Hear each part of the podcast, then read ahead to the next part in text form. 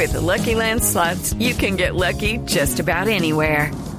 This is your captain speaking. Uh, we've got clear runway and the weather's fine, but we're just going to circle up here a while and uh, get lucky. No, no, nothing like that. It's just these cash prizes add up quick. So I suggest you sit back, keep your tray table upright, and start getting lucky. Play for free at LuckyLandSlots.com. Are you feeling lucky? No purchase necessary. Void where prohibited by law. 18 plus terms and conditions apply. See website for details. Gracias, es el director Néstor. científico de Profamilia. Señor. ¿No sería más fácil luchar por cambiar las barreras? ¿No sería más fácil por generar un sistema Claro. de salud en el que todo el mundo pudiera participar? ¿No sería más fácil ese el A camino? mí me sorprende mucho los varones legislando sobre el cuerpo de las mujeres y hablando y opinando. Eso me sorprende enormemente. Néstor, a mí. pero y, primero hay y que- más me sorprende y más me sorprende que haya, que haya mujeres que no sean solidarias con las otras mujeres en un tema que le incumbe única y exclusivamente a la mujer. La autora, el fallo de la Corte Constitucional, Felipe, Néstor. es de una mujer, ¿no? Y ahí es donde yo estoy de acuerdo con Héctor, es donde tienen eh, eh, connotaciones eh, posiblemente de sus creencias religiosas. Bueno, pero es, es- Que no, Y que por no es un es delito. Tener- creencias religiosas no es mal. y además, es a- en la medida en que no las invoquen en la ponencia, pues no, No, imponérselas. no tiene, claro, es que imponérselas pero sí es malo pero para imponérselas imponérselas a tendría que invocarlas como argumento la sentencia en su decisión. No, no, Gracias a que creo esto, Sí. tal, no. No, No, es decir, tampoco. argumentos. Mire, yo, eh, yo no soy, yo, yo lo he expresado muchas veces en esta, en esta mesa, yo no soy creyente, además soy partidario de la secularización de las instituciones, pero tampoco eso puede llegar al extremo de que una persona que tenga creencias religiosas, por esa razón la vamos a excluir del servicio A público discriminar, claramente. y de la toma de decisiones. Eso es lo que en la medida en que la persona no involucre sus creencias en la toma de decisiones, pues está perfectamente bien que participe en el servicio Aquí no público. hay- Néstor, Y no creo hay- que ella se esforzó La en verdad es que esta es una expertos. ponencia hasta ahora. Además, es una ponencia apenas. Néstor, A ver, esta es una ponencia hasta ahora. Yo no, siendo una ponencia, eh, yo no creo que le vayan a, a resultar el apoyo de cinco votos adicionales. Por, dos razones. Primero, lo que se está hablando. Eh, la magistrada ha invocado sus razones religiosas a las que tiene derecho, pero eh, esta es una sociedad laica, la Constitución establece claramente que, las que eh, hay una separación entre el Estado y la Iglesia y no puede aplicarse la ley con base o limitarse la aplicación de la ley que es peor con base en consideraciones religiosas, porque eso es para el ámbito personal y no social. Y segundo, porque la Corte es consciente del sabotaje que hay a su sentencia en la realidad incluidas casi muchas de ellas razones religiosas, dentro de las que se destaca la campaña del ex procurador Ordóñez. Realmente lo que hay en la realidad es una oposición muy fuerte de unos sectores a la sentencia de la Corte que han llegado a hacerla casi que no aplicable. Y esta es una segunda inten- intento sobre eso, porque si hay tantas barreras y ahora se pone un límite, eh, la Corte estaría avalando esas barreras y llegando a un caso extremo donde, donde no se puede aplicar. ¿Qué pasa si hay límites eh, y hay riesgo a la vida de la madre? Entonces no importa la vida de la madre si pasaron unas semanas o no. Eh, ahí hay un hecho científico concreto. Entonces yo no veo que la Corte apruebe eso porque sería darle jugar el juego en contra de la sentencia de 2006. Sobre eso, sobre eso le Eh, tengo el, el porque realmente lo muy que buscan los este obstáculos, lo que buscan los obstáculos es que la mujer desista de abortar cansada y ya atormentada por el hecho de que el, el feto ha crecido mucho. Entonces, eh, realmente sería un apoyo de, de la Corte al saboteo que se está haciendo contra su propia sentencia. Álvaro, me dicen desde la ¿Sabe Corte que me- Constitucional me llama mucho la esta atención, mañana, Néstor? me dice Nicolás, ¿cómo va a ser la votación? Le pregunto a algunas de mis fuentes en la Corte Constitucional. Y me dicen, con la sentencia de la magistrada Cristina Pardo, están Bernal y Guerrero. Es decir, Sí, los tienen, conservadores. Los- tienen, los más conservadores. tienen tres votos en este Ninguna momento. sorpresa, sí, tres. Contra la ponencia están los otros, que son Rojas, Reyes, Fajardo, Linares, Ortiz y Lizarazo. Sí, no, no es decir. Néstor, si, los la, liberales. si la votación fuese hoy, la, la ponencia de la magistrada Cristina Pardo sería derrotada. que por eso Pero, es que- Néstor, mire, por eso es también que es déjeme dar- perdón, déjeme una, una tranquilidad Néstor. Héctor y es que eh, hemos hablado mucho y se ha hablado de las convicciones religiosas de, de la magistrada Cristina Pardo.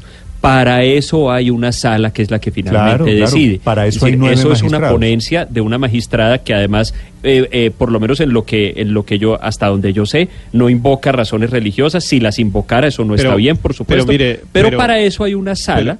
Que es la que, y, y eso es parte del equilibrio de poderes, para eso hay una sala que es la que finalmente tomará la decisión. Esto no es la dictadura de un juez. Siete, Pero 15 Andrés, lo, lo- lo que, lo, que es, lo que es peor en estos casos cuando eh, median las convicciones religiosas es ocultarlas.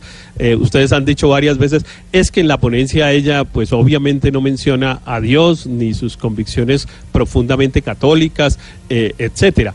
Eh, no, claro que no, pero claro que están mediadas desde el punto de vista de su visión del mundo, de sus convicciones. Y es que eh, yo no critico pero- a la magistrada, pero es que yo no nadie- critico, déjeme, déjeme, pero déjeme, Nicolás. pero es que eso déjeme, es Nicolás, atribuible de- a de- cualquier pero permítame. Héctor. Pero permítame, pero permítame, es que por eso yo no critico a la magistrada Pardo. Mi crítica no es con la magistrada Pardo, mi crítica es con quienes la eligieron diciéndose liberales. Y por eso yo escribí una columna que se llamaba El legado de Santos, una corte es que- conservadora.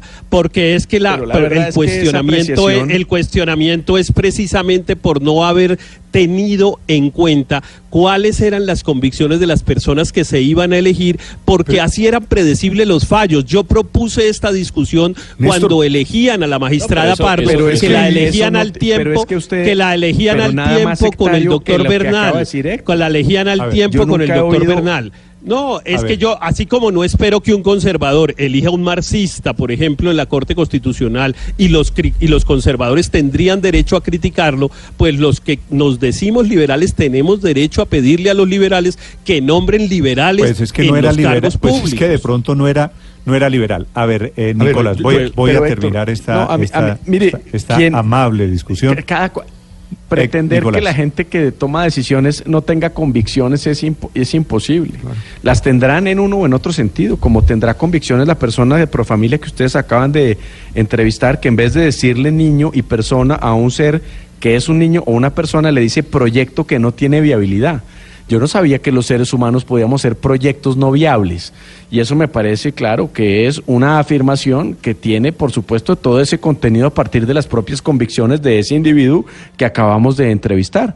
Y ahí es donde está el debate, pero no hay que calificar a las personas por cuenta de sus convicciones, porque nada más sectario que la intervención de Héctor alrededor de que nadie pues que tenga convicciones cristianas, Claro, si ese es el caso claro, o fuese de otras claro. religiones, pudiese entonces llegar a la Corte Constitucional, porque en ese caso sí, y solo en ese, y no en los siguientes, o no en los diferentes, esa persona no podría sino atenerse a sus convicciones para decidir, por supuesto. Por supuesto que no puede tener unas convicciones y decidir con base en otras. No, mire, yo Como soy- las yo personas soy- que no tienen convicciones religiosas, pues las pueden tener en otros sentidos, agnósticas, y deciden con base en ellas.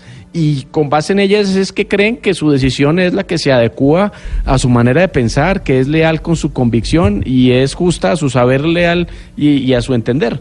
Luego, me parece muy sectario este debate alrededor de los temas religiosos. Me parece que aquí hay un debate alrededor de asuntos científicos, algunos de ellos, y de conveniencia para el país que la Corte tiene que eh, comprender y que hace parte Nicolás, del debate. pero- pero- Entre otras, Pero obviamente tampoco. La de si acoge, por ejemplo, y con eso termino de- Nicolás, Néstor. claro que es un debate que tiene ideologías y claro que es un debate que tiene concepciones de vida. y por un eso, claro. que tiene, claro, pues, pero no se puede no es un- descalificar a los que las tienen en un sentido y a los que claro, no las claro. tienen en Estoy entonces totalmente no. de acuerdo con- Pues es que lo son que convicciones lo que le quiero igualmente. de- lo que le quiero decir es, no nos echemos carreta, que esto tiene un poquito de ciencia, pero por supuesto Claro, mucho de por- ideología. de creencias y de- Claro, Claro, Pero, Néstor, por eso así es que como lo no debería podemos- decidir el Congreso. Néstor, así y no como no, podemos, y en eso estoy de acuerdo con Nicolás, así como no podemos nosotros eh, discriminar al que, que- al que no cree, tampoco pueden discriminar al que creen, porque es que después de esto uno termina creyendo que las convicciones son una tragedia, que es un delito tener convicciones religiosas, y no. Y no, uno tiene derecho a tenerlas en el ámbito personal, de acuerdo. Y cuando uno actúa públicamente, se muestran esas convicciones. Es así. Siete de la mañana. Andrés me iba a No, mire, decir. lo- sí, lo- una, muy brevemente, lo que dice Héctor llevaría al extremo de que ninguna persona con una convicción religiosa puede ocupar ningún cargo público, porque en todas las decisiones habrá, por supuesto, sujeción a la ley, que es lo fundamental, pero también habrá un margen de interpretación No, por- donde la persona no puede No, recurrir a lo que diga la ley escrita, sino que tiene que recurrir a alguna clase de, Por de supuesto- filosofía o de por visión supuesto que o de no, visión de la vida. Por supuesto y que dicho no, eso, Andrés. Dicho eso, yo creo pues Déjelo- que la, y, y dicho eso, eh, para que no vayan a decir que es que estoy aquí a favor de posiciones godas al respecto, aclaro, mi posición es que el aborto en Colombia ¿Cómo debería ser... cómo les da susto que les digan que, Que les son- No, digan no, No, no, mío no, es que no debe haber aborto. No, no, no, mi, pero po- a mí me mi llama la posición personal, mi posición personal es que debe haber aborto sin sujeción a causales, es decir, libre decisión de la mujer hasta un término razonable de aproximadamente Exacto. 12, 14 semanas, Porque no sé, y a partir de ese entonces sujeto a causales eh, de carácter científico, como por ejemplo el riesgo de la vida de la madre o por ejemplo las malformaciones que hagan absolutamente inviable la vida Ok. del, del niño. Porque estoy lo que me llama recibiendo, la- estoy recibiendo, como se imaginarán, muchísimas opiniones Mire, so- Néstor. sobre este tema. Pero lo que me llama la atención, Néstor. Héctor, solamente un momentico, es el señor de Profamilia. Profamilia no se ha caracterizado propiamente por ser una entidad eh, goda, eh, por, por el contrario, ha sido eminentemente liberal. El señor de Profamilia dice que evidentemente podría ponerse un término si el, si el, si el sistema de salud en Colombia funcionaría bien. sí. Es decir, quiere decir que si hay, debe haber algún sustento científico que lo han acogido además países importantes del mundo para ponerle un plazo, un, te- un plazo razonable un al aborto.